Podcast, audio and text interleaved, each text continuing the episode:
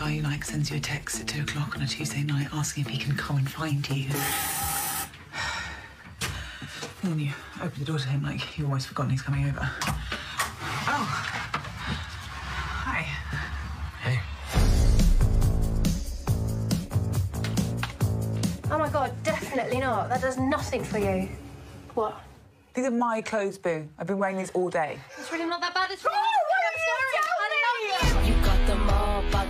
The balls, causing waterfalls. How did you meet? She used to be our godmother. But then their parents split up. Mum died. You really are very good looking. Thank you. Very, Thank you. very. Thank you. It's been really nice to spend the day with a normal family. The only thing harder than having to tell your super high powered, perfect, anorexic, rich super sister that you've run out of money is having to ask her to bail you out. I'm just going to ask her. I'm just going to come. Do you need to borrow money? No.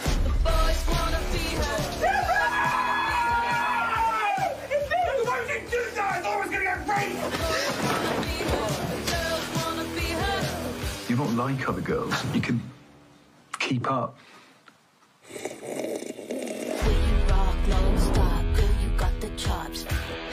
Should ask you if you want to go out for a drink with me. And I'll be sure to treat you like a nasty little bitch. Um, that was a joke. Oh, no, I Sorry. know, Yeah. I know. Okay. that was like, oh, okay. I wanna be her. So do you. How'd you two meet? Oh, I met her on a bus. yeah. It's so easy to pick up girls these days. I was like, hi, and she's like, oh, take my number from me. it's awesome.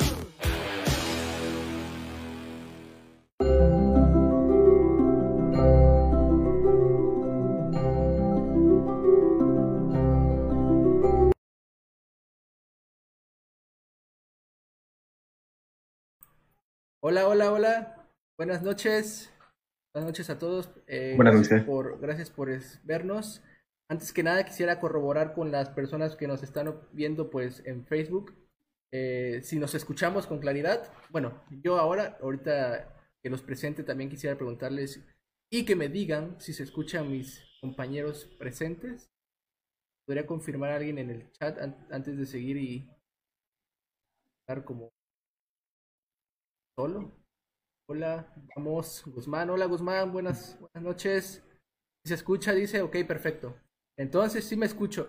Bueno, chicos, gracias por vernos. Estamos, eh, pues, un día más en el podcast, en la ampliación, en Fenómeno Imaginario. Hoy toca hablar de una nueva serie, la cual es Fleabag. Este, Fleabag es una muy buena serie. Les voy a decir más o menos la descripción para que si usted no la conoce o si usted ya la vio, pues tenga en, en mente de lo que se va a hablar el día de hoy, ¿no? La serie consta de dos temporadas, la cual cada, ca- cada temporada tiene seis capítulos. Esto nos da un total de 12 capítulos por las dos temporadas. Eh, se trata de una joven la cual vive en Londres y tiene 30 años de edad.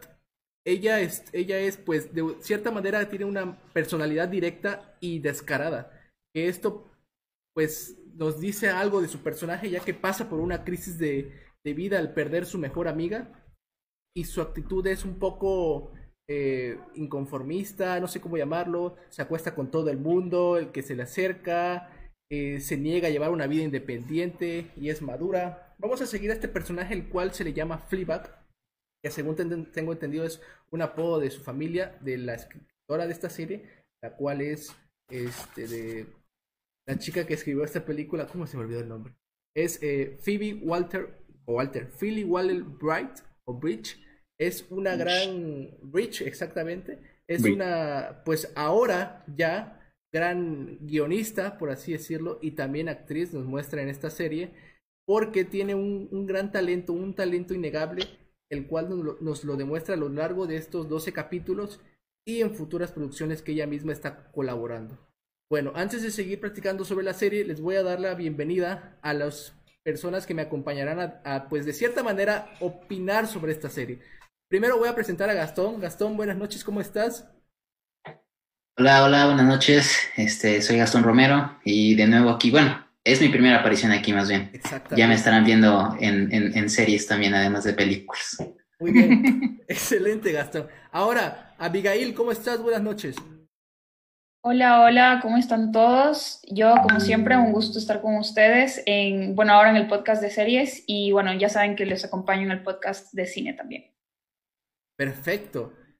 Y bueno, antes de pasar con nuestro invitado, Alejandro, ¿cómo estás? ¿Cómo te va la, Hola, cómo te- Emanuel, cómo te va gracias. la vida? Eh, bien, soy Alejandro de Ecuador, reseñador en Fenómeno Imaginario. Excelente, Alejandro. Y ahora, pues, nuestro invitado del día de hoy para hablar de esta gran serie es Juan Fernando Andrade. Juan Fernando, ¿cómo estás? Buenas noches. Eh, yo estoy sentado frente a mi computadora. ¿Tú cómo estás? Idéntico a ti, tal cual. Estamos igual. Bien, qué bueno que, qué bueno que tengamos tanto en común. Excelente. Este, Muy bien. eh, no, bastante bien. eh, muy, muy, muy feliz de estar aquí, muy contento de poder ner- nerdear también con ustedes. Y ahora que sé que son de, de México, que yo considero, como te digo, la capital de Latinoamérica, mucho más feliz todavía. Pues más o menos, ahí vamos, ¿no? Ahorita con esto de la pandemia, pues nos la estamos viendo duros todos. Eh, bueno, para Sí. empezar, ajá, ibas a decir. Ajá. Sí, que te, te- te puedo pro- prometer, mis compatriotas podrán darme la razón.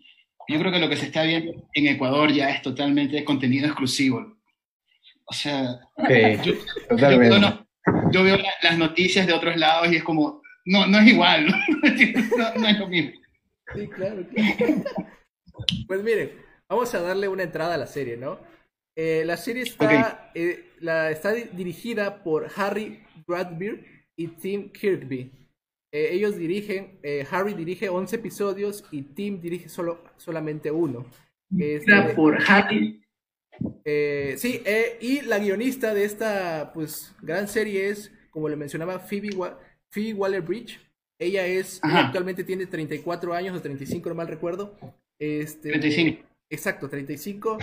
Para la gente que no la conozca, pues fuera de este personaje, Phoebe es, es- es actriz, es escritora, comediante y hasta la fecha no ha dirigido nada, pero allá- hacia allá va, según lo, tengo, lo que tengo entendido. Ha participado, Para- ha participado, ¿ibas a decir algo? Este, Sí, para, para la gente que no la conozca, la hoguera, hermano, la hoguera. Sí, sí, sí. Ella, exactamente. Y tiene otras series, mira. Tiene Drifters y Question antes de Fleabag. Y posterior a Fleabag creó la serie Killing Eve. Y como, este, de, no sé si algunos lo sabían, yo no lo sabía. Cuando lo investigué me quedé sorprendido. También está considerada como eh, parte del equipo de guionistas para la nueva película de James Bond. Que se atrasó y saldrá el 20 de noviembre según yo, si no hubiera pasado todo esto, ya hubiera sal- salido y ya hubiéramos tenido opinión sobre su proyecto, por así decirlo, su trabajo, su, manera de, de ganarse la vida. Y pues en sí su talento, como mencionaba, es imposible de negarlo, ya que prácticamente la serie es ella. Eh, vamos a hablar hoy pues un poquito de la serie y quisiera empezar preguntándole a las cuatro personas que me acompañan el día de hoy, a grandes rasgos, llegando al punto, ¿les gustó la serie o cuál es su opinión de, entrada para, para comenzar a hablar de la serie? ¿Qué tal si nos empiezas hablando tú, Abigail? Claro, eh, bueno, yo esta serie la he visto dos veces. Para mí es una gran catarsis ver una serie de estas. Amo la comedia, especialmente en las series. Em, la sigo bastante a, a Phoebe y creo que este sí es como su trabajo estrella, la verdad.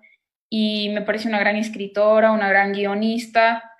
Y bueno, lo que me gusta más es el hecho de cómo logra retratar la feminidad en formas tan complejas y que son tan de las mujeres, porque ustedes saben, eh, cuando uno ve una serie, probablemente la, la gran mayoría están escritas por hombres y están protagonizadas por hombres que tienen, que sé yo, una coprotagonista que sea mujer, y usualmente la escribe, escriben muy mal los papeles para las mujeres. En este caso me parece un excelente papel donde mm, explora ella su sexualidad, explora eh, cómo lidiar con la muerte de su mejor amiga. Spoiler, no tan spoiler, pero sí. Eh, me gusta, me encanta eso, que eh, cómo ella lidia, bueno, no es que me encanta porque en sí no es que es, no sé, como que es un poco problemático su personaje, es como un antihéroe, digámoslo así. Pero eh, sí disfruté cómo, cómo ella sabe lidiar con comedia los problemas que se le presentan, como la muerte de su mejor amiga y cómo ella intenta eh, superar eso, quizá a veces en esas, en esas, relaciones con tipos que apenas conoce y lo, y lo retrata muy cómico y quizá bastante cerca de la realidad, según yo. ¿Ustedes qué creen, chicos? Excelente. Alejandro, eh, antes que nada, antes de darte la palabra para dar tu opinión, si no conocen a la actriz, en, en, estos momentos en la pantalla, mientras Alejandro nos da su opinión, le estará apareciendo algunas fotos de ella. Ahora sí, Alejandro, ¿quisieras compartirnos a grandes rasgos qué te pareció la serie? Sí, eh, bueno, más que nada es una serie que de entrada rompe, entre comillas, la cuarta pared. Es, tienes de inicio, a fin, son comentarios de Phoebe que le habla directamente al espectador. De hecho, creo que es de las pocas series que tiene una protagonista femenina y que puede hacer empatizar a un hombre. O sea, me explico. Eh, no solo empatizar porque vives las cosas de la protagonista, sino porque te puede dar lugar a pensar de yo conozco a alguien así, yo he vivido algo similar. Pero más allá de eso, de que ya mencionó Abigail cómo está construido este personaje, me llama mucho la atención y me agrada el hecho de el plot twist del, primer, del, último capítulo de la primera temporada, porque si es que alguien, no sé, si es que alguien me preguntara cómo hay que hacer un plot twist en series, yo le pusiera la primera temporada de Fleabag, que el último capítulo de la primera temporada es algo que se viene armando desde, desde la primera escena, o sea, es algo que, que, está ahí, y de repente, ¡pum!, todo cambia. Lo que mencionaban con la sexualidad me parece que es un tema recurrente, no, solo lo usan como humor, sino que la protagonista de entrada usa el sexo para refugiarse de lo que tiene miedo a hacer o lo que no quiere enfrentar. De entrada se puede ver como no desea pedirle dinero a sus familiares, por, por la razón que sea.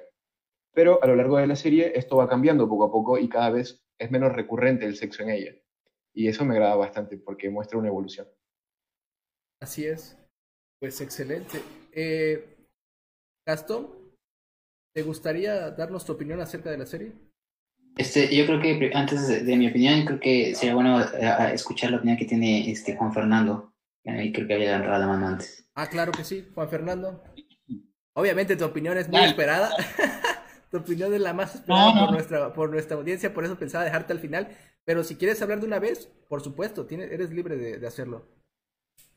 Eh, a ver, si, si, puedo escoger, preferiría hablar después de Gastón para no romper la dinámica, pero si, si lo prefieren, habla ahora. Habla ahora, no hay problema, no te preocupes. Sí, sí, no hay problema. Habla ahora o calla para siempre. Exactamente. Hágale. A ver, yo, está, yo estaba anotando, a ver, estaba anotando varias cosas que de las que estaban diciendo ustedes. Eh, bueno, ¿tengo que presentarme primero o no? No, ya te presentaste. Sí. O sea. Ah, que se presente. Sí, sí, sí. Pero si gustas, otra vez, no te preocupes. No, no, no, no, no, no, no, no vamos a, a redundar. Okay. Este, a ver, tú, tú, decías, tú decías primero que es una serie nueva. No, no es una serie nueva, es del 2016. Se estrenó en el 2016, o sea, va, ya cumplió más de, más de cuatro años. O sea, quizás hay, hay gente que tiene la percepción de que es una serie nueva, que es la misma que todos tenemos cuando vemos, qué sé yo, Breaking Bad por primera vez. Exacto, y cuando fue hace 10 años. Ya, entonces, entonces no, no, es, no es una serie nueva y eso me, me o sea, lo, lo recojo porque sin ser una serie nueva, ¿me entiendes? Sigue generando contenido y sigue generando comentarios y sigue generando eh, reacciones y genera, genera este, un, un, live como, como, como este, sin ser una serie que se estrenó ayer o que se, o, que se acabó ayer. Entonces, el simple hecho de que nosotros cinco queramos hablar de ella significa que lo logró, o sea, la serie trascendió. En una, en una época donde, donde los, digamos, las modas se cambian de semana a semana, ¿no? básicamente. Luego tú también, te, tú también dijiste algo como, como, como broma, como que trata esta, esta chica que no puede ser independiente. O sea, de acuerdo, no puede, pero está tratando en toda la medida, en la medida de todo lo posible, está tratando de, de hacerlo, ¿no? Y esa es una de las causas esa es una de las causas por las que uno la, la, la, acompaña, porque tú también has querido ser independiente. O sea, yo quisiera ser más independiente de lo que soy ahora.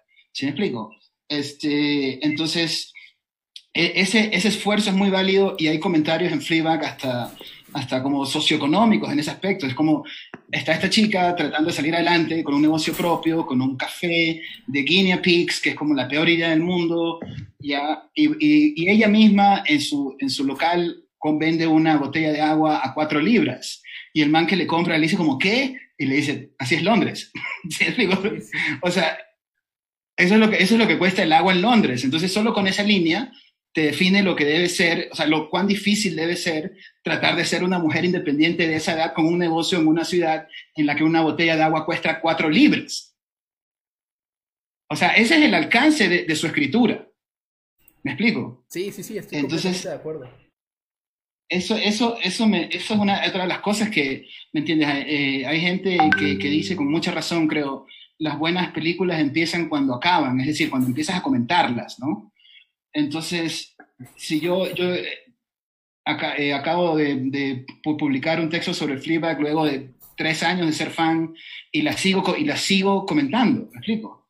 Entonces, y de repente, qué sé yo, eh, mi compatriota Peps dice que, que- que- que le, le sorprende cómo está armada esta serie, porque, o sea, no, como que no apunta hacia allá cuando uno ve el primer capítulo, digamos, pero si hacemos el deber completo, ¿no? O sea, si, si buscas y que está disponible la obra que originó esta serie, porque creo que es importante venir- decir que viene del teatro, es un monólogo que empezó en Soho, en Londres, con gente, con poca gente, pero gente chévere, digamos, y, se, y, y- fue ganando espacio hasta que llegó al Festival de Edimburgo y luego se presentó en Broadway. O sea, si hablas de Fleabag no puedes obviar eh, eh, eh, el, el hecho de que exista un antecedente como una obra de teatro que partió en Soho y terminó en Amazon. O sea, hay una narrativa también ahí. Claro, claro. ¿ya? Entonces, eh, eh, no, no- no es tanto que se viene armando, creo yo, es como que eh, ya, ya, ya existe esta historia, ¿no? Entonces lo que se viene es complementando con, con- con la, con el formato que, o las libertades que le permite la, la televisión.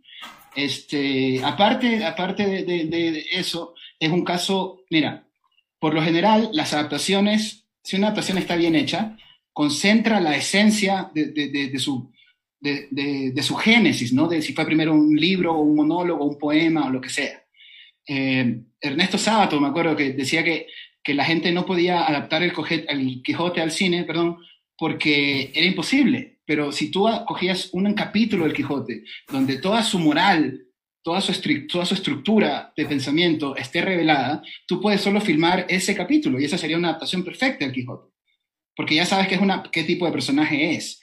El Fleabag pasa al contrario, o sea, tienes un monólogo que se extiende en televisión. Entonces empiezan, se, empiezan a, desarro- a desarrollar temas que no se conocían antes de la misma historia y le da la oportunidad a la autora, en este caso a Phoebe Waller-Bridge, para que, yo creo que, o sea, te lo digo por experiencia, uno siempre que, publica algo o filma algo, hay cosas que se quedan por fuera, ¿no? Es, un proce- es parte del proceso orgánico de la creación. Entonces, de repente, si te dicen, filma tú tu obra, pero la vas a filmar en dos temporadas, ella dice, de, vacancísimo, porque hay estos 10 minutos de diálogo que no pude meter en el, en el- en el monólogo, pero los voy a filmar. Pero cuando tú comparas ambas cosas, obra y, y, este, y serie, yo diría que la, la- la obra viene a funcionar como un mapa que se extiende gracias a la televisión. Entonces no me parece que es algo que se viene armando, me, me parece que es algo que está armado y que lo que estamos viendo es su desarrollo lento y gracioso, al contrario del desarrollo urgido al que te, al que te obliga el lenguaje teatral. ¿Ok? Este, y, y luego, para Abigail, que yo creo que debería contar. Ah, bueno, ahorita va a estar eh, Gastón, ¿verdad? Pero yo tengo unas preguntas para Abigail porque me gustó mucho. O sea, me, me- me emociona mucho primero hablar con una persona que se llama Abigail, como, una, como la telenovela. como- es como Gracias. meta, metatextual, ¿no? Como, ¿ah? ¿Entiendes? Eh, no sé si Abigail estaba viva cuando emitieron esa novela, no, no creo. Pero yo sí la vi. No, nací en el 95. Dios mío, qué vergüenza. Me retiro. Chicos, fue un gusto. Yo, Este, yo nací en el 99. Es un bebé, Manuel. Así te lo pongo, así te lo pongo. Pero aquí Peor, estamos todos, es- aquí estamos todos platicando de la misma serie. Es lo bonito. Aquí estamos. Entonces, nada, lo, solo, lo último que quería que, quería que Abigail me, me responda, ella dijo algo que, que no es tan cierto, que es que es de, de las pocas series escritas y protagonizadas por mujeres, cada vez hay más. O sea, ¿me entiendes? Desde, no sé, desde la u- hi- hiper exitosa... Y ahorita, te- ahorita te digo las series que te puedo recomendar si no las has visto y que sí están escritas por mujeres. De paso, eh, bueno, antes, de- bueno, solo un, voy a hablar solo un ratito para que luego hable Gastón. Eh, tal vez, yo sé que hay buenas series protagonizadas y escritas por mujeres, pero son, son muy pocas en comparación con las otras series que ya existen y han sido escritas por hombres. Entonces me gustaría recomendarles series que toman los mismos problemas existenciales que, que las mujeres vivimos, al igual que los hombres. Por ejemplo, Chewing Gum o Masticando Chicle, que es de la escritora Kayla Cole, que también es británica. Es una serie para mí brillante, incluso aún más brillante que Fleabag. Y me gustaría hablarla si algún día la ven. No es muy mainstream, fue mainstream en el Reino Unido, pero no en Latinoamérica y no en Estados Unidos. Entonces no es muy conocida, eh, pero se los recomiendo. Eh, esa sería como que una comparación más o menos a la par de lo que ahorita está escribiendo Phoebe Waller-Bridge. De ahí hay otras series que las protagonizan mujeres, pero que no han sido escritas por mujeres. Claro, sí. Eh, ¿puedo, puedo intervenir? Claro, claro. Adelante.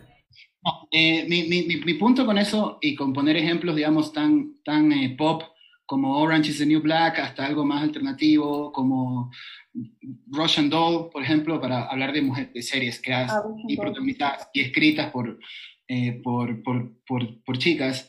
Digamos, el que no haya eh, responde, digamos, a un factor histórico. O sea, métete ahorita a Wikipedia a ver cuántas mujeres han ganado el, el Oscar a Mejor Director, creo que una. Sofía Coppola Ah, Catherine Bigelow. y Catherine Bigelow, ajá, por O sea, Catherine Bigelow por la película de la, de la Zero guerra, de Dark. Thirty, creo que es. Exacto. Entonces, son dos mujeres en más de 100 años de historia de, de industria. O sea, Claro. eso de- también hay que, hay, que, hay, que, hay que verlo desde allá. Entonces, para, entonces, yo creo que ahorita hay muchas más, por lo menos de cuando yo tenía la edad de Abigail, por lo menos hay muchas más series escritas y protagonizadas por mujeres y que están cumpliendo, en la mayoría, diría yo, un, un rol fantástico en mostrar el mundo femenino interiormente. Porque para, para antes hacer Claro. eso tú tenías que, que recurrir, eh, recurrir a, a- a la literatura o tenías que, no sé, tenías que ver cosas por- protagonizadas por mujeres pero escritas por hombres, como, qué sé yo, Lo- Los Años Dorados, por ejemplo, no sé si alguien se acuerda de esa serie, a mí me, me encantaba, me encantaba, y, y eran estas tres señoras eh, jubiladas en Miami, ¿no? O sea, también podemos irnos hasta allá, por eso era ya un sitcom. Este, y luego, eh, algo que me interesó muchísimo de lo que dijo, de lo que dijo Abigail, eh, es que dijo, hay pocos papeles para mujeres escritos por hombres que sean bien escritos, o algo así. O sea, es decir, hay, hay pocos hombres que saben Claro. cómo piensan. Es Cómo decir, piensan. es un poco, es, es problemático que un hombre escriba sobre una mujer. Ya, ¿Entiendes? exactamente, exactamente. Y esa, esa palabra, qué bacán que la repetiste, porque yo la, yo la, yo la, eh, es- yo la escribí cuando la dijiste por primera vez, porque dijiste, esta es una chica problemática. Entonces yo quisiera saber qué, qué piensas tú, capaz, no sé, ahora después de que hable Gastón, como sea, qué piensas tú, cómo defines a una chica problemática y por qué usas ese adjetivo para hablar de este personaje. Y lo que me, pero lo que, lo que me interesa más es que tú me digas cuáles son los de- denominadores comunes de los personajes femeninos que tú consideras mal escritos. Perfecto. Bueno, Gastón, ¿nos quieres compartir tu opinión sobre Fleabag? Este, sí, creo que ya eh, no hay mucho que agregar de, de lo, de- de lo que yo pueda compartir, pero vaya, a ver, en grandes rasgos la serie me gustó. Es, es, es una muy buena serie, está muy bien escrita, eh, muy, bien, muy, muy, muy buena toda, la verdad, a mi parecer, la, el- la, la actriz que se roba este, la, la, la serie, además de Phoebe, yo creo que es Olivia Colman, para mí es magistral la, actuación de Olivia Colman. Eh, y vaya, eh, yo quería ahondar más también, perdón, eh, ahondar más en lo técnico. A mí esta serie creo que en lo visual es muy, muy atractiva, en, cómo plantearon sobre todo la propuesta visual. Eh, vi por ahí, leí una entrevista al director de fotografía que se llama Tony Miller, eh, que él, él conectó inmediatamente con la historia y con Phoebe. O sea, ella, o sea, él sabía, perdón, que esta, esta historia venía, como bien nos comentó Juan Fernando, de, de, de una, de, de una puesta en escena eh, que pasó por, por varios lugares y que iban a adaptar la, la televisión. Él sabía de eso e inmediatamente él se puso a ver referencias. Y, y justamente yo, yo antes de ver eh, esa entrevista, eh, yo empecé a imaginar qué referencias pudieran haber tenido. Y curiosamente fueron las mismas. Y, y- y coincidí que había visto mucho la cinefotografía de Gordon Willis, de, esas, de esa fotografía de Woody Allen de Manhattan, de Annie Hall. eh, y por eso decidieron también eh, tener este, esta, este, esta, este, este- esta propuesta visual, ¿no? Estos grandes angulares para que se vea eh, la protagonista en primer plano, los focos, utilizando estos este, lentes este, Cook S4 anamórficos que en lo personal a mí me encantan y en cómo se ven. Y, y vaya, es, es, es muy, ¿cómo decirlo? A mí me encantó como, como verla, o sea, me, me gustó muchísimo el verla. Es una serie, más allá del, del contenido, que, es, que, que tiene mucho de dónde cortar y que vamos a hablar de eso en un ratito, eh, en, la, en, la forma está muy bien hecha, o sea, a pesar de que puede ser simple, no lo es. Eh, igual tiene un- un- un- una, una atmósfera naturalista, ¿no? Como esta luz natural que te llega, ¿no? O sea, pareciera que no es muy, este, no, no, no ves como muy armada la escena, ¿no? Muy iluminada, como, no, es más natural, es, deja que fluyan, deja que fluyan los actores, que fluya la escena, porque pues al final eso es, eso es lo que más importa, ¿no? Eh, ver lo que están haciendo, escuchar eh, las interacciones que hay. Eso, eso me gustó mucho, es una serie bastante completa, me gustó mucho, no es de mis favoritas, pero sí, este, es, es muy, muy recomendable. A mí en lo personal, yo considero que es muy buena. Excelente. Y bueno, daré yo rápidamente, eh, aportaré un poquito a lo que ustedes estaban diciendo. Obviamente, la serie es de, como mencionaban, tiene una historia detrás siquiera de la creación de la misma serie en Amazon. Pero, por ejemplo, en mi caso, y supongo que es el caso de muchísimos también, la vimos debido a que fue muy sonada el año pasado con todos los premios que se llevó, que las noticias, que si esta chica, surgió un auge bien, bien fuerte sobre esta serie y eso me llevó a verla. Así que, Así es- que- así que al eh, alguien tiene, ok está, así que al Sí, sí. llegar a verla con ese hype, pues tuve yo una, alguien tiene un micrófono activado creo, eh, donde me estoy escuchando yo doble, ¿no? Bueno, este, de- así que yo la vi y me gustó, ¿saben? La sentía diferente. Esta rompedura de la, de la cuarta pared, dije yo, wow, eso está increíble, eso es- está hecho de una manera diferente, ¿sabes? Las muecas, los gestos que te hace, es, son maneras de interactuar con el público que no lo había visto en otra, en otra parte. Existen personajes de superhéroes y también personajes de películas más comerciales que lo hacen, pero es más descarado, ¿no? Aquí es muy sutil, aquí es muy... Te da, te- está en contacto contigo de una manera muy tranquila, ¿saben? Sin necesidad de, de hablar contigo tres minutos de contarte su vida.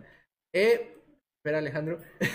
este de, y claro que sí, me gusta mucho la comedia que hay aquí. Tiene unos chistes demasiado buenos, demasiado bien pensados. Y obviamente el drama, el drama que combina con la comedia es, es prácticamente perfecto, en mi opinión, claro. Ustedes dirán lo siguiente. Porque hay momentos en los que está la comedia y hay momentos en los que esa comedia se cruza y se, se hace, se une con el drama y a veces el drama gana, a veces la comedia, pero nunca es como se siente eh, puesto ahí porque tenía que ir, ¿saben? Está bien hecho, está bien escrito, es lo que me gustó.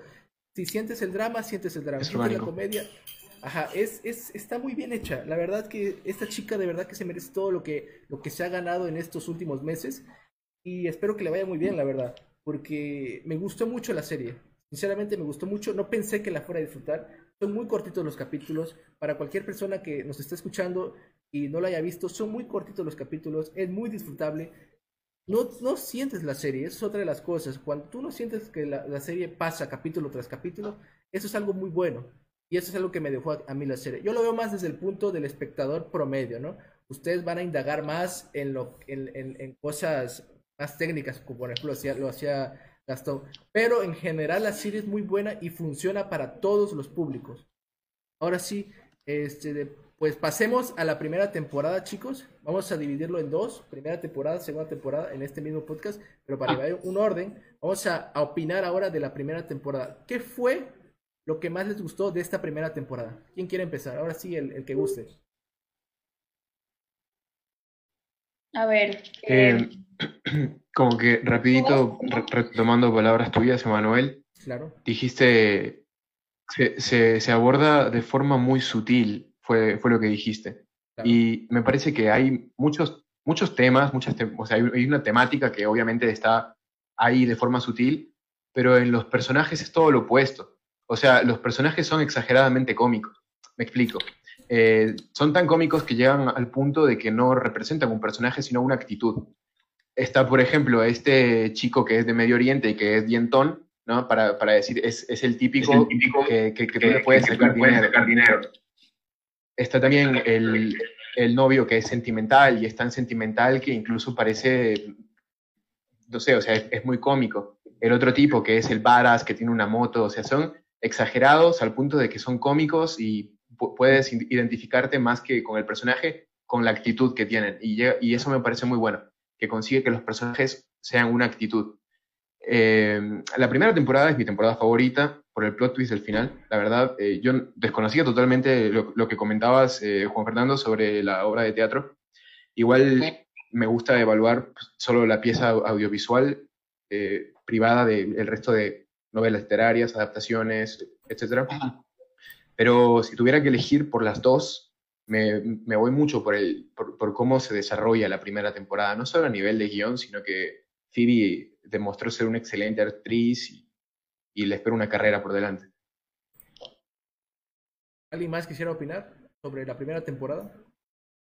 Yo, este, yo quisiera que escuchar a Abigail y, y que recuerde, o sea, que me recuerde, que se que recuerde, perdón, la pregunta, no sé si la recuerdas, que es, ¿qué, qué identificas tú en, un, en una mujer mal escrita por un hombre? ¿No? Este, estando, estando en, un, en un live, hablando de una serie escrita y protagonizada por una mujer, pero donde irónicamente tú eres la única mujer, ¿te das cuenta? Exacto. Pero sí, sí, o sea, me encanta, eh, me encanta que te interesen estos temas, porque, Ajá. bueno, eh, denota que, que tienes este, quizá alguna inclinación feminista, o qué sé yo, quizá no eres feminista, porque eso también tienes que ser, tienes que ser parte del movimiento, que es ser militante, pero quizá también estás interesado. Pero bueno, muy aparte de eso, em, a ver, ¿qué identifico cuando una mujer está mal escrita en televisión? Sí, ¿cuáles son como lo- los rasgos particulares de un, Quizá de los un- estereotipos. Los de un personaje femenino? Por ejemplo, eh, qué, sé, qué sé yo, em, exagerar como si la mujer fuera una, si solo la pudieras representar en dualidades, qué sé yo, la zorra o la santa, o la malvada o la muy buena. Ajá. Cosas en este tipo de series comerciales que tú ves, tipo Gossip Girl, Élite, ese tipo de series malas que, que tú ves. Joyas, joyas del mundo de la televisión. Bueno, Claro. ese tipo de series donde simplemente se basan en estereotipos de mujeres, donde eh, que realmente ni siquiera existen en la realidad, que son una imaginación de los hombres. En este caso, en, en Fleabag, ves a una escritora talentosísima hablando de, de los problemas que gran parte de, la mu- de- de las mujeres vivimos, al menos ya en el siglo XXI. Entonces, todos tenemos esta, esta necesidad de redención, que incluso en el primer episodio de Fleabag, tú ves, para mí el primer episodio es lo más brillante que existe de toda la temporada, honestamente. Cuando va y roba el- la Y escultura... dura 15 minutos, creo, es cortísimo. No, dura más. Dura 25 o 28 por ahí. Sí, dura más. O sea, cuando va y roba eh, la escultura de, de la madrastra, es, es un simbolismo súper importante que ella, además que ella siempre está bromeando con los chistes feministas y, y- con su propio sentido de la identidad como mujer, sobre su propia belleza, siempre dice, hay una, me acuerdo que en, en la segunda temporada dice, creo que no sería una feminista si tuviera no creo que, ah, no, dice, no creo que sería una feminista si tuviera las tetas más grandes.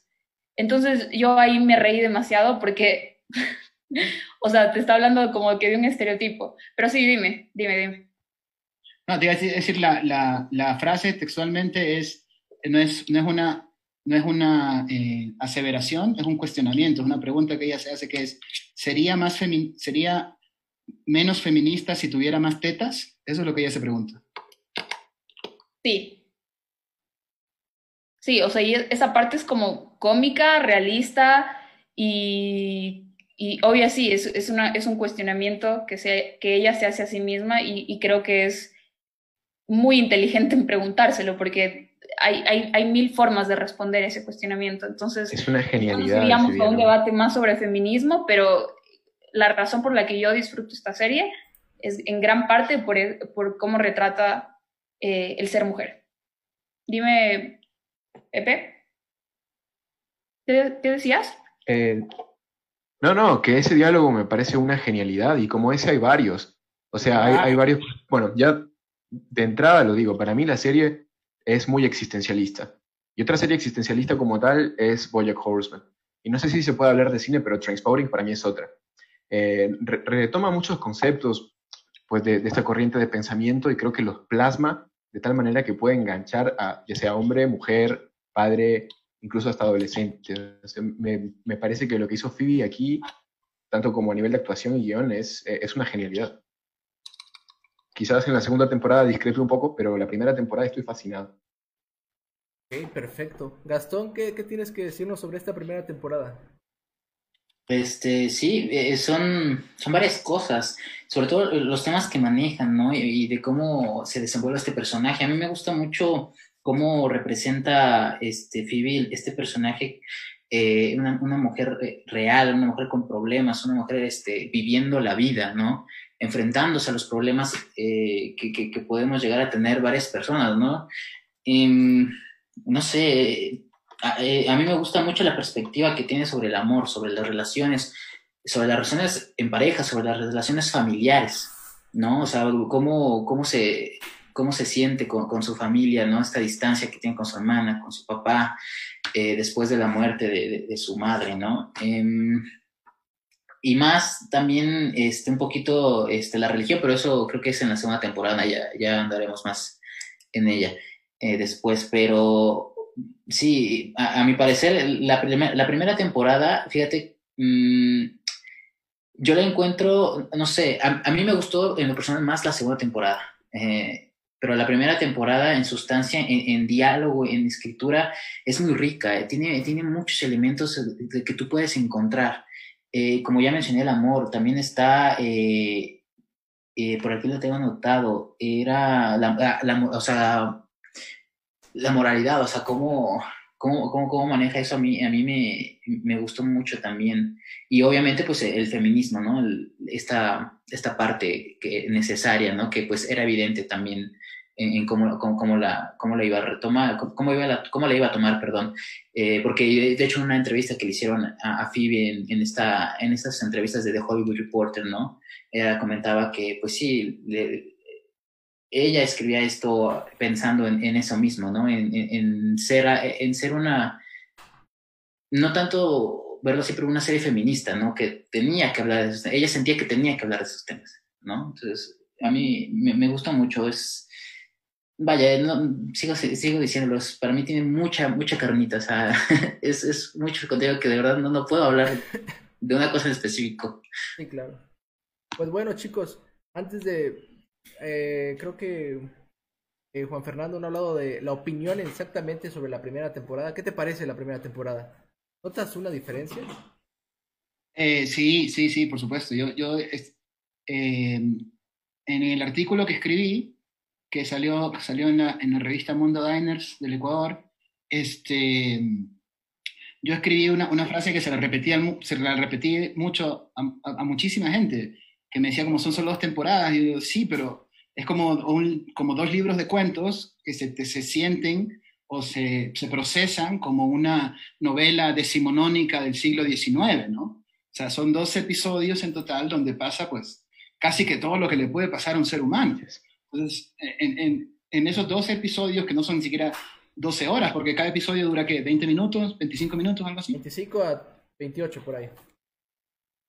Ya, o sea, creo que la, la escritura, y si quieres hablamos ahora solo de la, de la primera eh, temporada, la, la escritura es tan eficaz que, que esos 22 minutos se convierten en cuatro horas tuyas solo pensando en lo que acabas de ver y dos horas más hablando con, con tu chica de Fleabag y dos horas más hablando con tu mejor amigo de Fleabag y tres horas más viendo entrevistas de Phoebe Waller-Bridge y luego dos días más escribiendo un artículo sobre ella.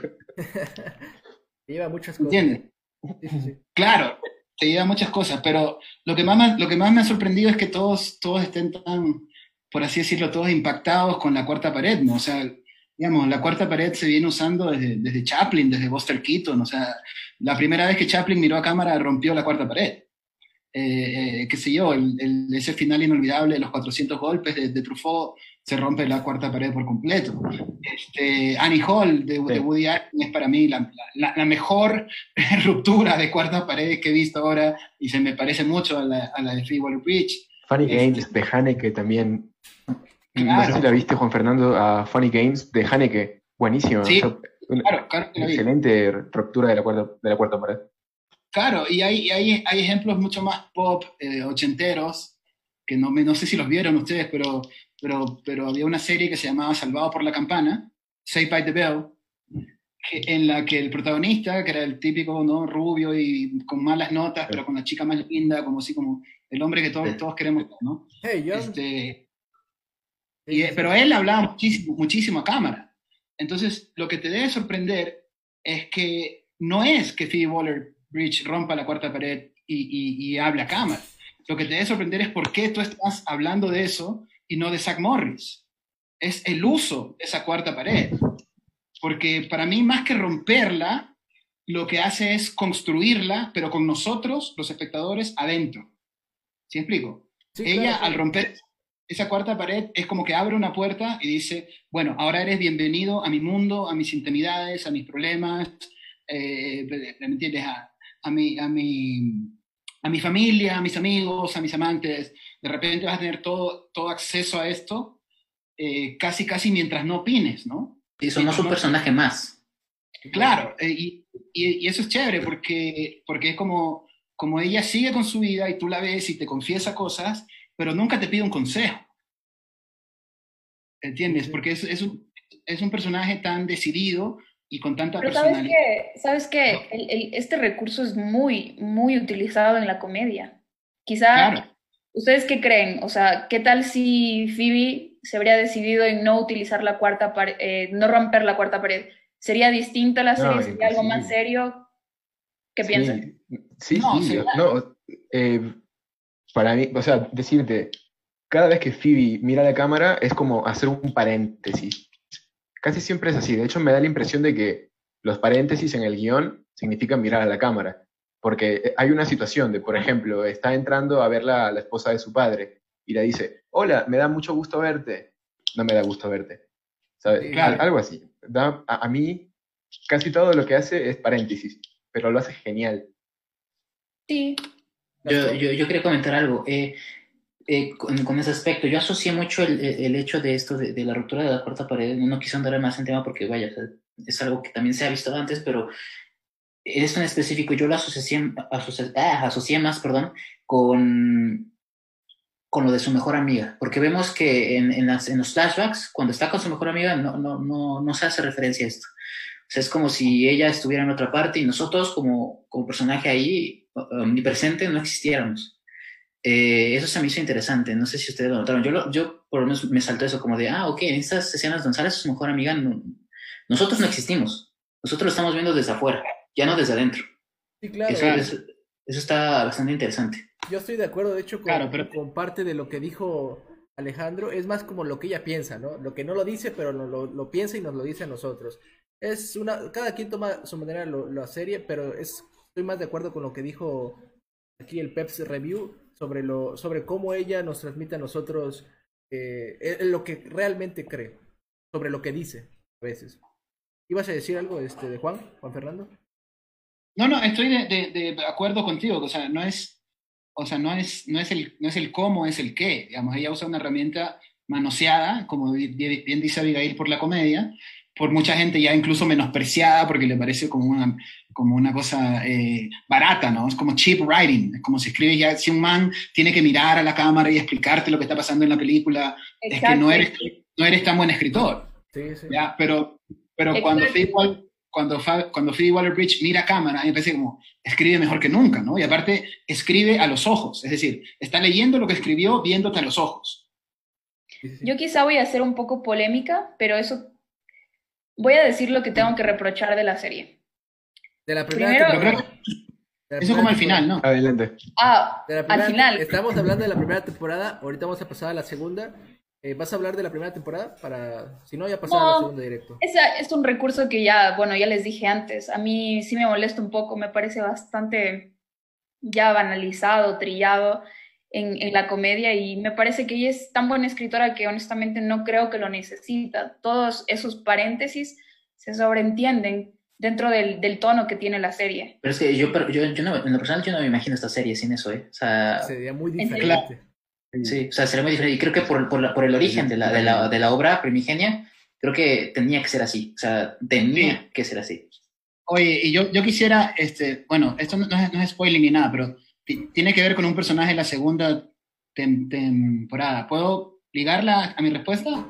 Si ¿Está quieres- permitido? Si quieres, mira, empezamos Dale, con la adelante. segunda. Empezamos con la segunda rápidamente y empezamos contigo, ¿va? Pero espérate, entonces antes de, antes de, de- de empezar con la segunda, yo diría que, eh, digamos, evidentemente el personaje clave en una cosa así shakespeariana, casi como, como, Ham- como, Hamlet, como Hamlet, ¿no? Porque este, es que no, no, no sé cómo decirte esto sin spoilearte y el otro día me, me Dilo, recordaron ya. que son, soy muy... Dilo, dilo, dilo, dilo. Dilo, dilo, dilo. O sea, digamos que, spoilear, spoilea. digamos que como, como en Hamlet hay un espíritu que persigue constantemente a esta mujer en la serie, ¿no? Hay, hay, hay esa cosa casi sobrenatural. Y, y en uno de esos, de esos eh, momentos con este personaje, ella le dice, eh, le dice a Phoebe Waller-Bridge, como le dice como loca, por eso ponen borradores al final de los lápices, porque la gente comete errores. Sí. O sea, yo cuando escuché eso, que no sé en qué capítulo fue, pero fue en la primera temporada, yo Claro. ya, o sea, ¿me Sí, entiendes? creo Yo que ya fue en la primera temporada. pasé de, pasé de ver los, pasé de ver lo- los, los capítulos eh, arrodillado a ver los capítulos ya convul- convulsionando en el piso, ¿no? Ya me- mi, mi, mi, mi fanatismo creció, mi fanatismo Perdón, creció- creció exponencialmente a partir de esa frase y es algo, yo soy, yo soy editor en la revista en la que trabajo y es algo que yo le digo mucho a toda la, a toda la gente, sobre todo de, de edades como las de ustedes, eh, más cercanas a ustedes que a mí, en todo caso, como, a ver, yo tengo que, yo tengo que salir de un reportaje o de una crónica eh, sin, teniendo la sensación, aunque sea falsa, de que conocí a alguien. O sea, de que esos 15 minutos de lectura me dieron acceso a la, a la personalidad, a la sensibilidad, a la intimidad de alguien, ¿me entiendes? Que por alguna razón un escritor quería contar. ¿Ya? Y cuando, hay- cuando, cuando, cuando se menciona esta frase del borrador al final del, del lápiz, yo dije ya, o sea, ya, no- ya, ya pasé esa, esa etapa de que no quiero que esta man sea mi mejor amiga, o sea, yo ya realmente estoy interesado en ella, ¿sí? Creo que podemos construir algo. Claro. Sí, sí, sí, sí, sí. Pues perfecto. Pasemos rápidamente a la segunda temporada, que para mí es la mejor. Eh, digo, personalmente para mí es la mejor. Pero vamos a escuchar rápidamente opiniones eh, de cada uno. ¿Quieres empezar, eh, Alejandro, a hablar de la segunda temporada rápidamente? Claro, claro, eh, pero antes un paréntesis pequeñito. Claro, claro. Eh, mi, mi frase favorita de, de Phoebe es eh, como, no, ah, bueno, no recuerdo la frase textualmente, pero la voy a parafrasear. Dice, lo peor que, me- lo peor que le podría pasar a una mujer es que nadie se la quiera coger. Ah, No, eso, Yo Es creo una- que hay mucha profundidad detrás de esa palabra. No, es una- no es así la frase, muy mal parafraseada. claro, no, y, y Juan Fernando, porfa, si te la sabes, corrígeme. Está fuera de contexto. Claro que me la sé, loco, yo me dedico a esto. O sea, yo- ya que ustedes vengan aquí de improvisador, no es culpa mía. Maestro, A ver, a ver. adelante. Tú eres, Dale, que- dale, dale, dilo. aquí. Dila, dila. No, dila. pero es que lo, lo, Dale, dale. lo, lo- bacán de la frase es que ella no, ella no se la, no se la atribuye a otra mujer. Ella se, se dice, dice, se, la, se lo, se lo dice a sí mismo. O sea, en un momento eh, eh, donde se está cuestionando todo y donde parece que nada va a salir adelante. Dice, y además, lo peor que me puede pasar es que un tipo no me quiera culiar. O sea, es como, wow, o sea, como, de ley. ¿me entiendes? Sí, a mí, a mí me, me ha pasado, me ha pasado mil veces, no con un tipo, pero sí como con diez mil chicas que no quieren tirar conmigo y digo, claro, es lo peor que me puede pasar en este momento. En este preciso momento es lo peor que me puede pasar.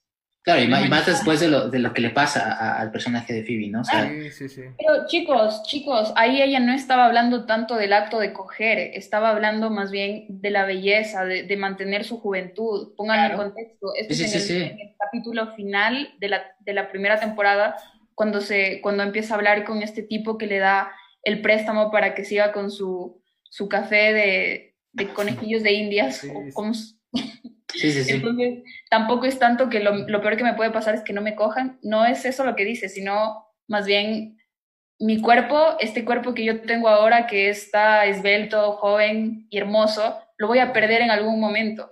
Entonces, más bien está hablando de, de ese miedo que todos tenemos a, a estar viejos y estar feos. No tanto a que no nos cojan, sino a estar feos y vernos al espejo feos.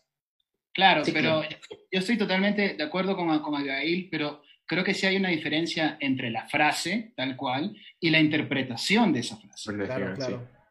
Ah, sí, sí, sí, igual es lo que yo les dije, es una frase que da mucha profundidad. Hay mucho para interpretar de eso. O sea, si la, si la, frase, si la frase, digamos, si la, la- si la, si la frase no, no estuviera escrita en Fleabag y no estuviera en el contexto en el que está y no tuviera otra cosa que yo re- recomiendo mucho a los, a, los, a los que están empezando a escribir, por ejemplo, es como, o sea, tienes que ganarte lo que dices. Cada palabra tienes que labrarla, ¿entiendes? O sea, no puedes soltar una frase nada más y no hacerte cargo.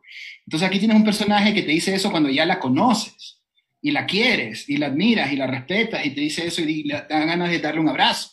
Sí, la acompañas a todos lados. O sea, ya- Y va, claro. Entonces, si, si no está en ese contexto, eh, esa frase pues, puede ser amarillista, sensacionalista, podría ser un titular del diario El Extra de acá de Ecuador, que es como lo que dicen que no, uno los escurre y sale sangre, ¿no? Ese Sí, sí, sí. eso, Sí. eso, eso de hecho, o sea, el extra, el Ecuador es tan famoso por hacer eso que hay una película peruana en la que, en la que hablan del, del, del extra, porque una película que pasa en una redacción de un periódico sensacionalista y dicen, loco, en el extra sale sangre en las páginas, eso es periodismo. Ya. Excelente. Entonces, Pues mira, antes de continuar, eh, para que no, no se nos acabe el tiempo de Eh, hablar de el la extra es, horrible, por cierto. Sí, ya me lo imagino. Si dices que saca sangre de él, digo, oh, ya me imagino qué habrá dentro. Pero bueno, este de pasemos a la segunda temporada, ¿sale? Y aquí se nos presenta un nuevo personaje y al instante el sacerdote. Quisiera que me Ajá. quisiera que me cada quien me explicara, digo, si quisieran, eh, ¿qué les pareció este este personaje, este este nuevo personaje que nos presenta en, en la Pero- segunda temporada? Mira, mira, yo tengo una duda, porque se me hace que este personaje es real, porque se lo metió de manera un poco forzada. ¿Ya? Entonces yo quiero preguntar, ¿este personaje es una referencia a alguien que existe o no? ¿O es un personaje ficticio? No, De hecho, él es amigo de Phoebe Waller-Bridge y entiendo que ella escribió este personaje solo para que él lo interprete. para él, sí. Es que Eso es cierto. buenísimo. E- Ese actor, ese actor, Andrew, no me acuerdo, Andrew Scott, no me acuerdo cómo se llama, es buenísimo, es, es, Sí, es sí. una joya. Sale en otra serie que se llama Sherlock y la hace del- de, Moriarty, el villano, y te quedas así de guau, que eres, eres grande. O sea, este, este, este chico es un gran actor, es excelente. Sí, también lo pudimos ver en, en 1917. Sí, sí, y aquí lo demuestra una vez más también. Así que, ¿opiniones del personaje en general?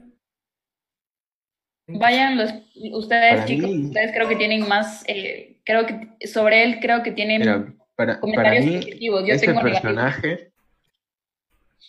Dale. Dale, dale, mira, repito, para mí ese personaje, eh, al igual que casi todos los personajes de Fleabag, que son una actitud, este representa el imposible, representa como esa, esa vida que, que, que Phoebe anhela y que, y que desea, pero no puede tener. Pero en un momento ellos se besan y están juntos, pero en lugar de un te amo que se esperaría, porque es como una, comedia, ¿no? Es, es más bien, pues, un te amo, pero ya se te va a pasar. O sea, no, no es algo que por, por amarte y por tú amarme a mí, el- la vida se acaba ahí y vamos a ser felices por siempre. Creo que Fleabag trata mucho de eso también, en, el, en lo que pasa después de lo que crees que te da la felicidad a ti. Y para mí ese personaje representa eso, el ideal, el imposible de la protagonista. Bien. Gastón, ¿qué opinión tienes de este personaje en específico? Eh, sí, a mí, a mí se me hizo curioso la introducción de este personaje porque aborda ahora otro tema, ¿no? En, un tema central en esta segunda temporada, que es la religión, ¿no? Eh, y, y las complicaciones que hay con, con eso, ¿no? Y incluso hay varios chistes, hay varios, hay varios gags que hacen alusión a esas cosas, ¿no? Y por, y por eso la personalidad del padre, ¿no? Que es como el, el padre cool, acá el, ¿no? O sea, alcohólico, que dice groserías. Eh, entonces, em, Vaya, no sé qué tantos puntos negativos se encuentre Abby en este personaje, si a nivel dramático, si a nivel de construcción, ahorita nos va a decir, pero en general a mí se me hizo un personaje mm, como un poquito de más, vaya, ¿no? Porque en sí esta segunda temporada creo que trata más acerca de la relación del, de, de, Phoebe, del personaje Phoebe con, con, el papá, con, con, la hermana, ¿no? O sea, no sé, yo lo sentí así, pero no sé, esperar a que nos diga Abby eh, su opinión sobre este personaje. Ok, vamos a dejar a, a, a, Abigail que diga su opinión al final. Este, Juan Fernando, ¿qué te pareció el personaje de del, del, pues el padre, ¿no? No el papá, el padre. Este, no, eh, increíble, digamos, yo me, me, enamoré de él igual. O sea, me, menos, menos de que de ella, pero, pero me enamoré igual. Me, me sorprende que, que digan, eh, creo que Gastón lo dijo ahorita, que es un personaje un poco secundario, porque el tema de la familia en Fleabag y de las familias disfuncionales, como yo creo que somos el 99% de familias del mundo, este, el tema siempre está ahí. El tema siempre está ahí. El tema de la familia para ella es un tema, o sea, ¿me entiendes? Como para nosotros. Y es curioso porque eh, Chuck, Chuck, Lorre, el creador de, de, Big Bang Theory y de... Happy, ¿no?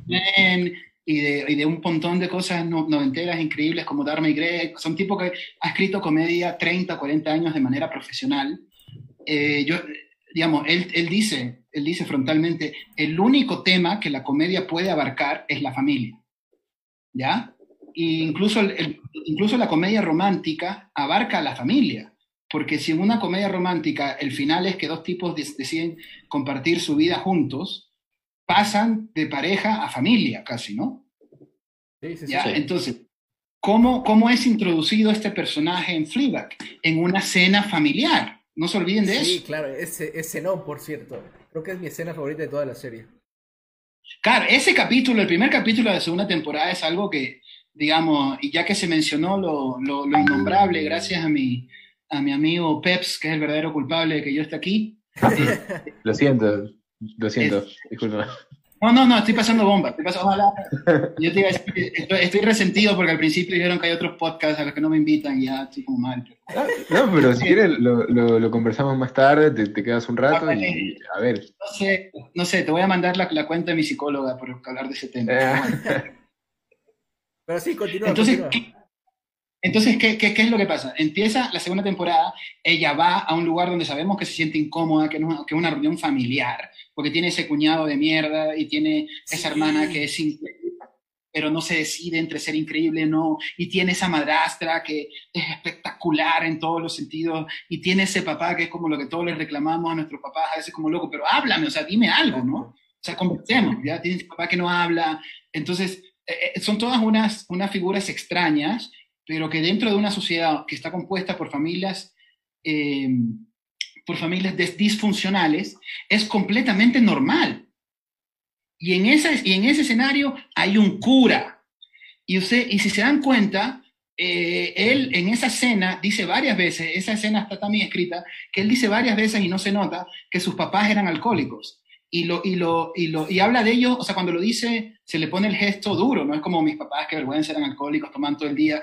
Y en esa escena, si usted está escrita de tal manera que él es el único que pide trago, ¿se dan cuenta? Se viene una mesera y se siente incómoda y dice, y dice, ¿alguien más quiere, quiere vino? Y nadie más se atreve. Y él dice, sí, yo, yo quiero una copa de vino. O sí, ¿por qué no trae otra botella de champán? Y así pasa toda la segunda temporada. Van a verlo a la iglesia y el man tiene un trago escondido ni sé dónde. Van a verlo a su casa y el man saca bielas. Van a chupar al parque y el man saca esa una cosa que parece como Smirnoff Ice, que, que también será. Entonces, eh, Ya e- es uno de los, es uno de los alcohólicos mejor y más discretos escritos en la historia de la narrativa audiovisual. Así, así, ¿me entienden? Eso por, por ese lado. Luego es un tipo, pues, este, que se enfrenta a lo que todos nos enfrentamos. Es decir, yo, eh, lamentablemente, he llegado al punto en que yo, yo ya no creo que haya tal cosa como espiritualidad. O sea, ¿me entienden? Me parece que ya la vida es totalmente ter- terrenal. Y ellos hablan de, de- eso. Y, y Fleabag le dice, pero ¿cómo puedes escoger el camino tan irracional de la, de la religión? ¿no? Porque, porque la religión está relacionada a la fe, el fe al Claro. fanatismo. El Claro, fanatismo no, no, es totalmente irracional. Claro, no hay lugar o sea, a la razón. El, fan- el fanatismo es la, la eliminación de la duda. Ya se acaba, el, se acaba el cuestionamiento. Tú ya dices, ya, yo creo que Dios creó el mundo y bacán, brother. Si estás con eso feliz, chévere. Y eso es una de las cosas más increíbles que pasa en esa serie, que, que el cura dice algo que ningún cura me ha dicho a mí en la vida, que es como, pero no entiendo cómo es que tú eliges otra vida, que la de Dios, que creó el mundo, que tiene un orden, y que aparte cuando te mueras te va a premiar con el paraíso, donde vas a vivir feliz eternamente. Entonces, si tú te pones a pensar, ¿por qué escoges la otra vida? Claro. O sea, yo, yo sé por qué escogí la, la otra vida, no vamos a hablar de eso porque, porque no da tiempo. Pero, pero entiendes, eso, ese tema de la religión como institución y de la pareja católica como institución, la, la, la, la religión es una de las pocas instituciones que queda. O sea, el matrimonio, la religión, ¿me entiendes? Las Fuerzas Armadas, o sea, son, son, son pocas las que van quedando y, y la religión se mantiene. Entonces, de repente entra ese tema y le entra con un personaje inolvidable y esto ya es, esto de verdad es romper la cuarta pared, que ella escribe y del que todas se enamoran y, y los que vemos también nos enamoramos de él y descubrimos que es gay. El actor es gay. Entonces, finalmente, este, cuando tú haces esa lectura, tú dices, esta man escribió el gran, eh, eh, la gran eh, trama en seis capítulos de lo que es el amor romántico, ¿no? ¿Qué hace romántico a un amor? El hecho de que sea imposible. Y esta mujer quiere meterse en un, o sea, como, como dijo Marge Simpson, o sea, si me pides que escoja entre mi hombre y mi Dios, pregúntamelo dos veces, ¿no? Ya, y, y, y entonces este cura está en esa, en, esa, en esa situación todo el tiempo. Y él se, y él se permite, digamos, se permite eh, bajar del púlpito y experimentar lo que vulgarmente se conoce como placeres carnales. De, de, Se puso profundo, Juan Fernando. Claro, claro, ¿me entiendes? Ya, y, y, y, y, Yo lo ver a, invité. Ah, diré. Y ver, y ver a un, ver a un religioso en pantalla, eh, un hombre del clero, un hombre de Dios, que te está diciendo, loco, la verdad es que no, no sé, no sé si, si amar a Dios o, a- o amar a esta mujer. Y está hablando de una mujer de la que tú como espectador ya estás enamorado. Entonces eres parte del conflicto. Todo eso, y si quieren, si quieren puedo seguir me- media hora más, pero creo que ya es mucho. Ya, ya. Todo eso, ya, entre otras cosas varias, No, continúa. son, son, son elementos que el personaje de Andrew Scott trajo a la serie. Perfecto. Muy bien. Pues bueno, chicos, se nos está yendo el tiempo. Vamos a dar conclusiones ahora en general de la serie. Wow. Sí, sí, sí, sí. sí. Wow. Este, de... dígame, eh, Gastón, eh, ¿qué te De- pareció? faltó ahora? Abby, faltó Abby de, de- de comentar un punto en específico Ah, sí, Abby. sobre el personaje. Tienes razón. Abby, tú decías que este personaje a ti no te agradaba tanto, ¿verdad? No, no- no era mucho Sí, de. voy a de ser súper rápida. Dale. Eh, si bien me gustó mucho lo que, lo que dijiste, Juan Fernando, yo creo que esto es- refleja más lo fanático que eres de la serie y a veces lo poco que estás cuestionando del- de, de cómo Phoebe construyó al personaje de- del cura. Porque, ¿sabes? Yo siento que jamás lo vi a él en el sentido más espiritual. Él jamás me, me reflejó que, que tenía, qué sé yo, un amor a Dios, un amor a la iglesia, jamás. Entonces en- me sentí súper desconectada con el personaje del cura, me pareció un farsante, me pareció que no, no tenía nada que ver ahí en la serie, porque ni siquiera tenía química, incluso, o sea, una química entre él y Phoebe, a diferencia de, de los amantes que tuvo Phoebe o del primer novio que tuvo Phoebe en la primera temporada. Entonces yo no sabía nada de, del cura y nunca, nunca se me mostró esta idea de que él decía, bueno, ¿cuál es el background del tipo?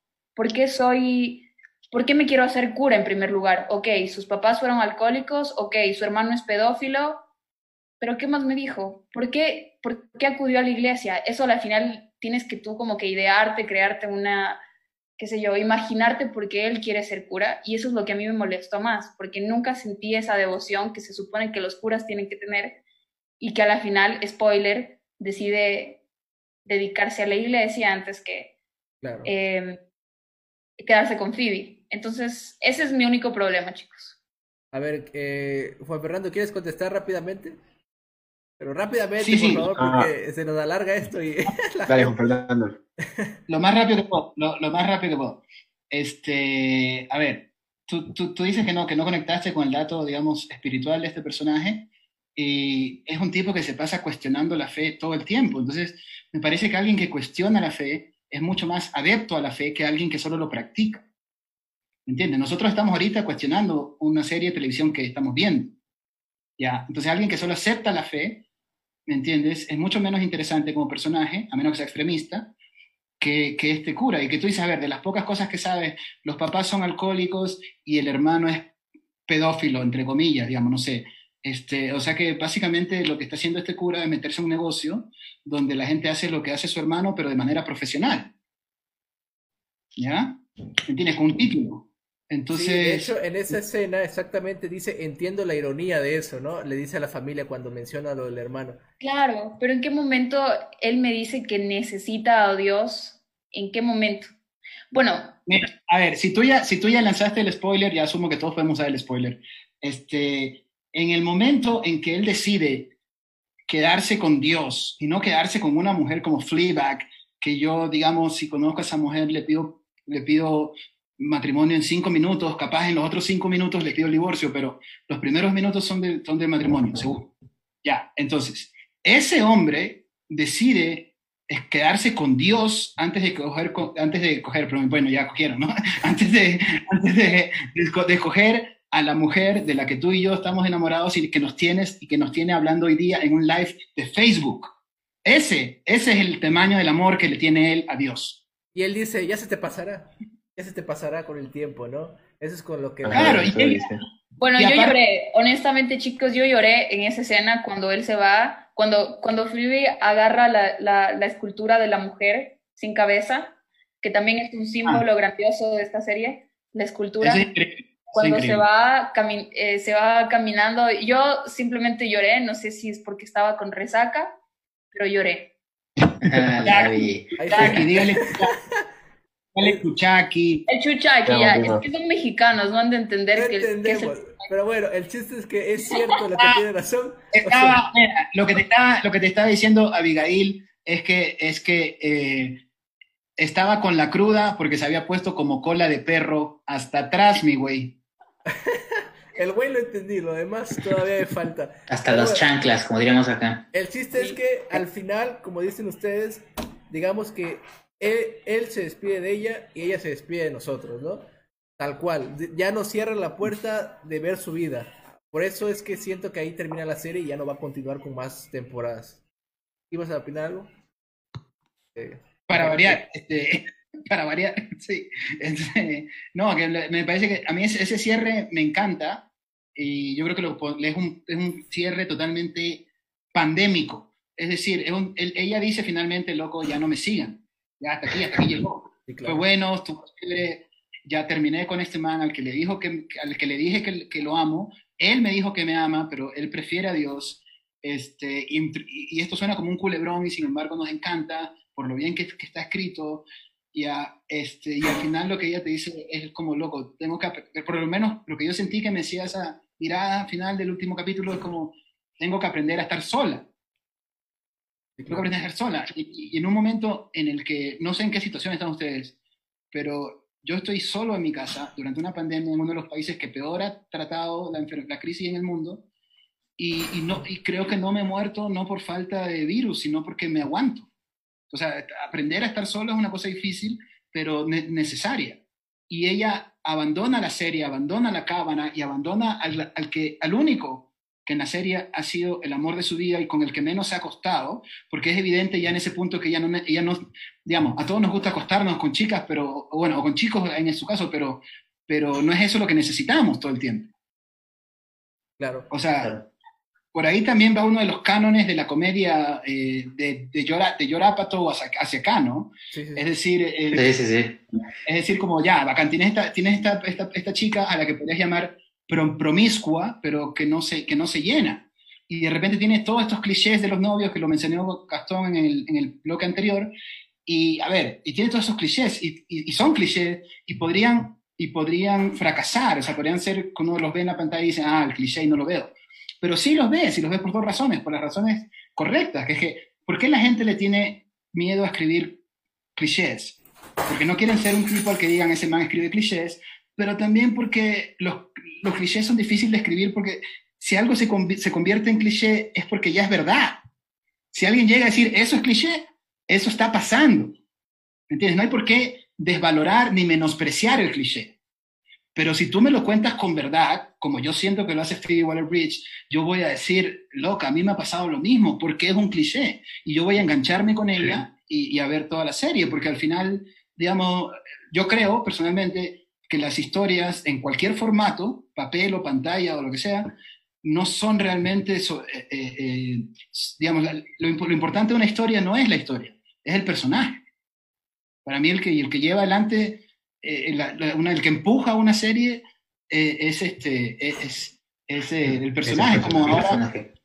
Entonces, y, y esta es una serie totalmente de personaje, y es como ahora la gente ah, que se pregunta con quién pasarías el, con cuál de los, de los, de los seis friends pasarías la cuarentena. O sea, tú no, tú no, tú- o sea, tú no preguntas qué, Sí, se- sí. con qué pasarías la cuarentena. Tú preguntas, ¿pasarías con Mónica? ¿Pasarías con Joey? ¿Pasarías con qué? O sea, yo personalmente, y me encantaría que lo respondan también ustedes, yo pasaría con, con Rachel y con Chandler. Esos serían mis roommates de la pandemia.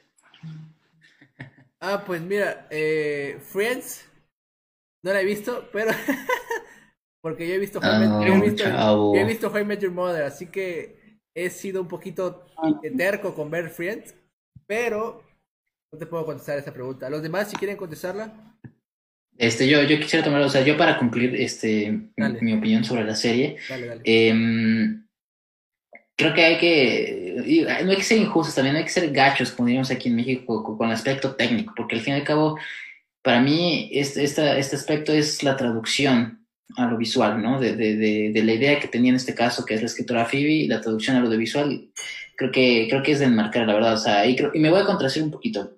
Eh, lo que dije al principio, para mí esta serie sí es muy, muy buena en lo técnico, me parece hermosamente filmada en este aspecto de cine que generalmente lo, lo, lo ubicamos para, para grandes paisajes, para, Sí. para grandes aspectos cinematográficos, este 239 a 1, pero, pero siento que esta serie está desbalanceada eh, en cuanto a forma y contenido. Creo que eh, este, el contenido est- está, es muy pesado, o sea, pesa mucho más que la, que, que la forma.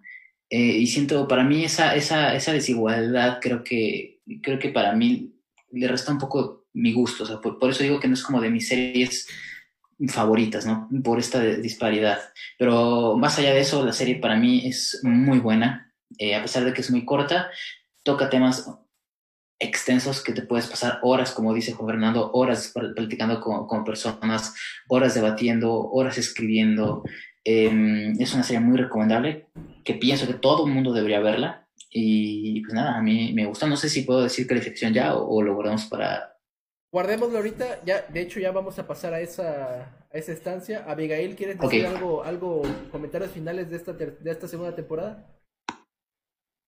Em, bueno, la verdad que no nos alcanzó el tiempo para hablar de los otros personajes de la serie. Me habría encantado hablar de la hermana de Phoebe, del marido Claro. de la hermana de Phoebe, que a mí me fascina este actor, me fascina como protagonista. Claro, claro. claro. Creo que es, es un hombre eh, que retrata muy bien eh, ser alcohólico y a la vez gracioso. Me encanta, todos hemos conocido un tipo así. Eh, Todos tenemos un tío así. Exacto. Entonces, igual un papá así, este, qué sé yo, bueno, todos, yo creo que seas hombre, mujer, te vas a sentir identificado con esta serie. Y sí es un logro para mí, un, un logro excelente de, de, de Phoebe y simplemente les quiero, quiero que la vean, les recomiendo y bueno, quizá para, para otra podamos, podemos hablar de, de los demás personajes y, y, ya pues, o sea, aparte de Phoebe, mi favorita sería Claire, que es la hermana, y Martin, que es el esposo de la hermana. Sí, claro, es una serie bastante completa, bastante llena, bastante nutritiva hasta cierto punto, que nos podríamos pasar horas y horas hablando de esta serie. Pero como esto es un programa en vivo, para no aburrir a nuestros espectadores, que algunos seguramente no habrán visto la serie, pues ya les arruinamos algunas cositas, pero aún así veanla, se los juro. Aún con lo que hemos dicho, vale mucho la pena ver la serie en su totalidad. Y aparte es que es muy corta y es que es muy disfrutable. No, no, no, no nos van a no nos van a echar en cara que se las que se las recomendamos, al contrario, nos podrían eh, decir un gracias, ¿sabes? O sea, yo, diría un gracias si alguien me la recomienda. Gracias por recomendarme esta serie que es fascinante. Este, de, ¿Puedo interrumpirte un ratito, Emanuel? ¿Puedo déjame, interrumpirte? Déjame dar mis comentarios y vas tú, ¿va? Porque, porque no he dado comentarios. Eh, sí, para finalizar, eh, en cuanto a esta segunda temporada, me pareció no sé si mucho mejor, pero definitivamente mejor a la primera temporada en todos los aspectos. Siento que tiene más cosas, siento que tiene una problemática central, por así decirlo, más eh, profunda, más interesante en lo personal, claro, cada quien le toma su, como, como Pepe, que le toma su, que la primera temporada es mejor.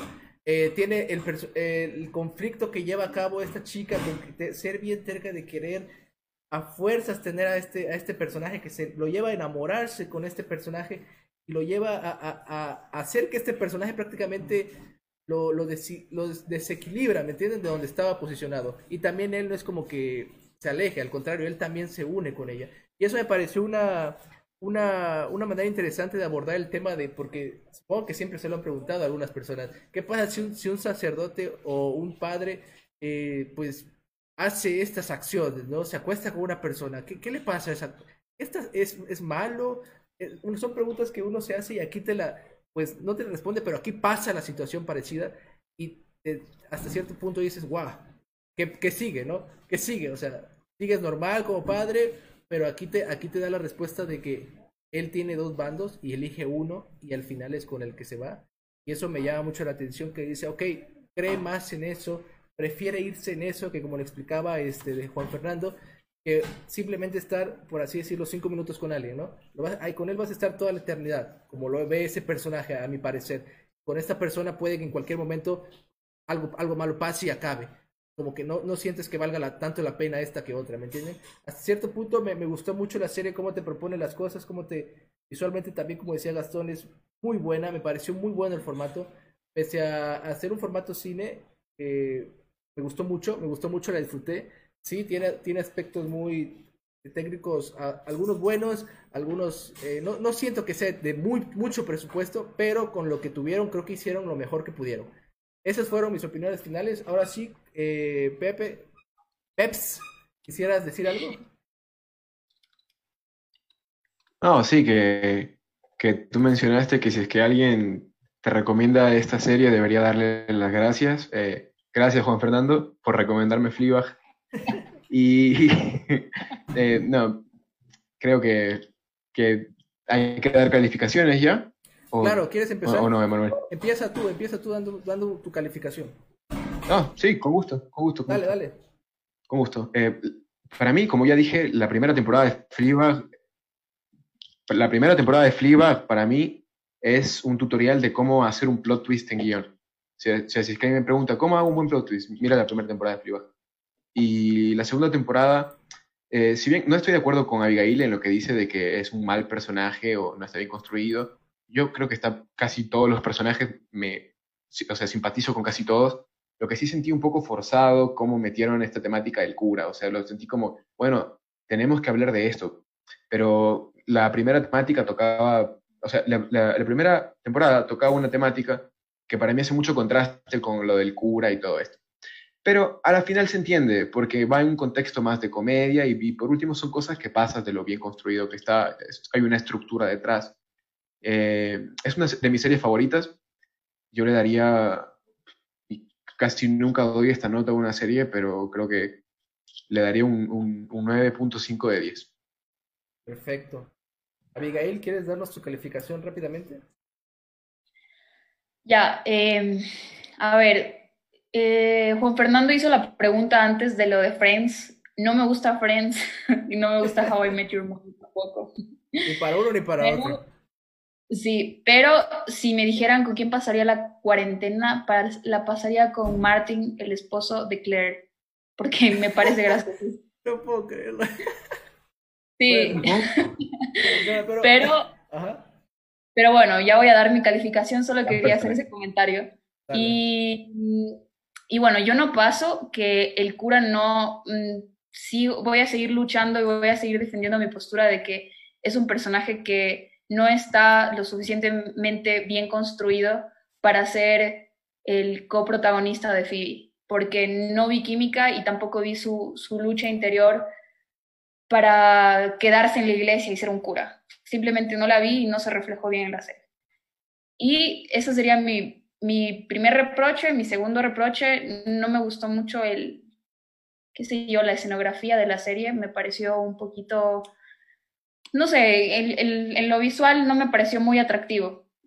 Me pareció atractivo más en, la, en, en el guion, en, en lo cómico. Entonces, por eso yo le doy un 9 sobre 10. Muy bien. Gastón, ¿quisieras darnos tu calificación de la serie? Sí, este, respondiendo a la pregunta de Juan Fernando que se me olvidó, este, yo pasaría la cuarentena con, con Joey Chandler, ¿no? Es top, top esos tipos, top esos tipos. Eh, pero, eh, sí, o sea, ya, ya dije mi- mi- mis, mis razones, no las voy a volver a repetir, pero para mí yo creo que esta serie es, es muy buena, entonces yo, yo le daría un, para mí sería un 8, 8.5. Obra maestra.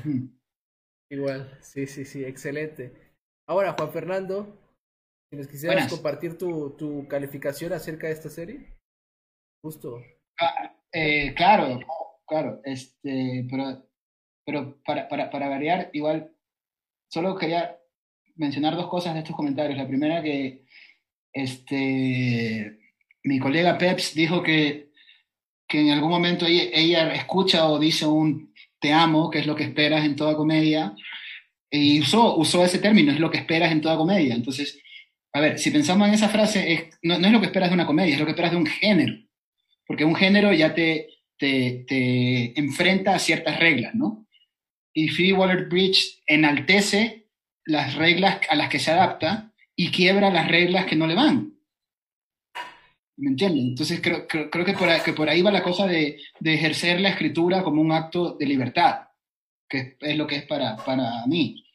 Y luego, eh, algo, creo que Gastón igual tenía, tendrías que ponerlo mañana en quotes, así, cosas, porque es como que dijo como que, bueno, técnicamente y tal cosa, y dice que falta, y esto es así, papá, y cojea, pero igual quiero que la vea todo el mundo. O sea, creo que eso es la mejor, es la, es la mejor, el mejor halago que tú puedes hacerle a una serie. O sea, mira, no me gustó, o bueno, él dice que sí le gustó, pero yo creo que no le gustó tanto, pero yo creo que tío, todo el mundo tiene que verla, todo el mundo. Ya, eso es colocar a, a, a Fleabag a la altura de, de 100 años de soledad, ¿sí me? Algo que eventualmente, eventualmente tienes que pasar por ahí, bro, eventualmente, ¿ya? Entonces, te guste o no te guste, eventualmente pasa, pasas por ahí. Y, y lo, lo último, a ver, mi calificación sería de 19 sobre 20, eh, tomando en cuenta que el 20, que 20 está Bojack Horseman, que yo creo que, o sea, yo creo que nadie que se dedica a escribir, no me, no me dedico, ni, no, me, no, no- no me refiero a Netflix ni a Amazon, o sea, me, me refiero a alguien que, que escribe mails o tweets o, o whatsappea con sus amigos, nadie que prenda, que, a- que, perdón, nadie que pretenda usar el lenguaje escrito, que en la pandemia se, usa- se está usando más que nunca, debería seguir haciéndolo sin antes ver Bojack Horseman. Ok. Entonces, espero que le, que le dediquen un, un próximo programa. Sí, sí, sí. Algún día va a llegar. Eso es, creo que es seguro. Pues bueno, yo voy a decir mi calificación rápidamente. Este de. Estoy. Con la calificación voy a coincidir con Abigail. Yo le doy un 9 punto. Perdón, un 9 cerrados de 10. Eh, ya dije mi opinión al respecto a, la serie. Y en sí es una gran serie. Definitivamente la recomiendo al 100% a cualquier persona. No importa si eres mujer, si eres hombre, si eres lo que sea, te la recomiendo, te va a gustar, te vas a pasar bien. Eh, aquí trata, es un tema, son temas interesantes, son temas que te los plantea diferentes. Es simplemente una gran serie, así lo pongo, es una gran serie. Eh, cortita pero gran serie. Así que en sí eso es Fleabag, ¿me entienden? Para mí. Algo Pero, que- a ver, pero eh, tú, tú, es que tú, tú has mencionado la, la extensión de la serie, creo que dos o tres veces. Que, o sea, podía ser de un capítulo. ¿Cuál es el problema? ¿Por qué, tiene, porque es, es obligación No, no, hacer una serie? A lo que yo me refiero, a lo que yo me refiero Ah. es que hay series de 20 capítulos por temporada que no, que no llegan a, a- a nada, ¿me entiendes?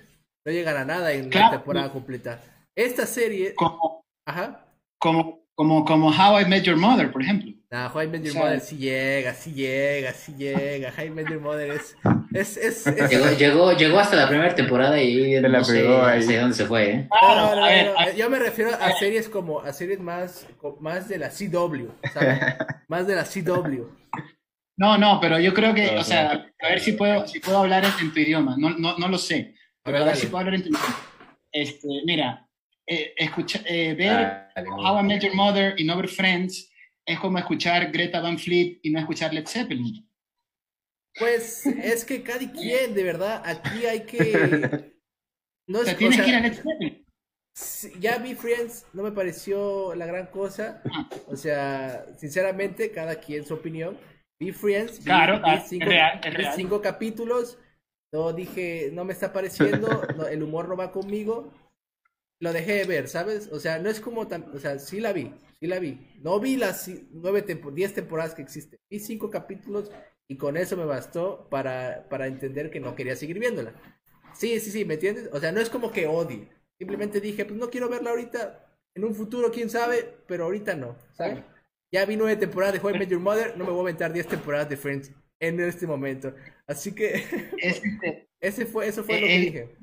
Sí, sí, sí. es, es, este, es cu- curioso lo que, lo, que, lo que dices cuando dices como el humor no conectó conmigo.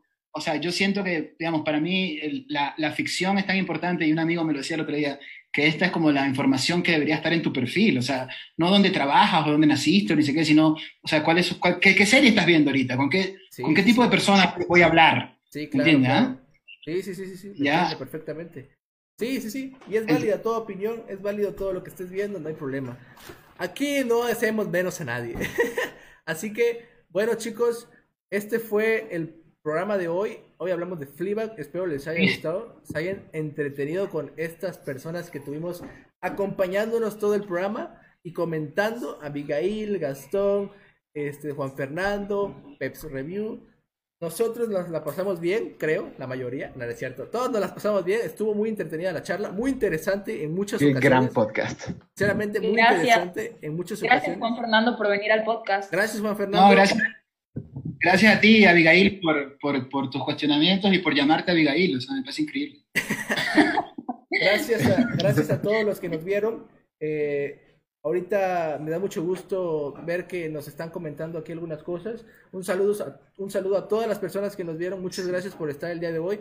Si nos, si nos vieron ayer, comentan. excelente. Muchas Hoy gracias por la hinchada uruguaya. Sí, sí, sí. No sé qué pasó con la hinchada uruguaya, por qué no vino. No, y el hinchada de Uruguay se fue. Y, y obviamente no se, no, no se olviden de seguirnos en Facebook como Fenómeno Imaginario, en este en el que estamos transmitiendo, Instagram Fenómeno Imaginario y en la página www.fenomenoimaginario.com.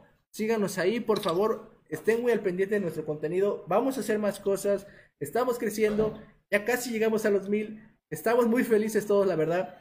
Un- me, me- me- me gusta participar en este pues, en esta comunidad que se ha hecho lo que, que es fenómeno imaginario, ¿no? Así que muchas gracias a los que nos vieron.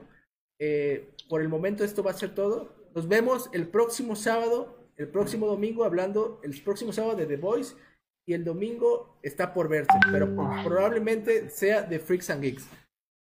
Eh, Buenísimo, buenísimo. Sí, sí, sí. Así que chicos, Total, No, no, no tengan ninguna discusión, definan de una vez. Hablen de Freaks and Geeks.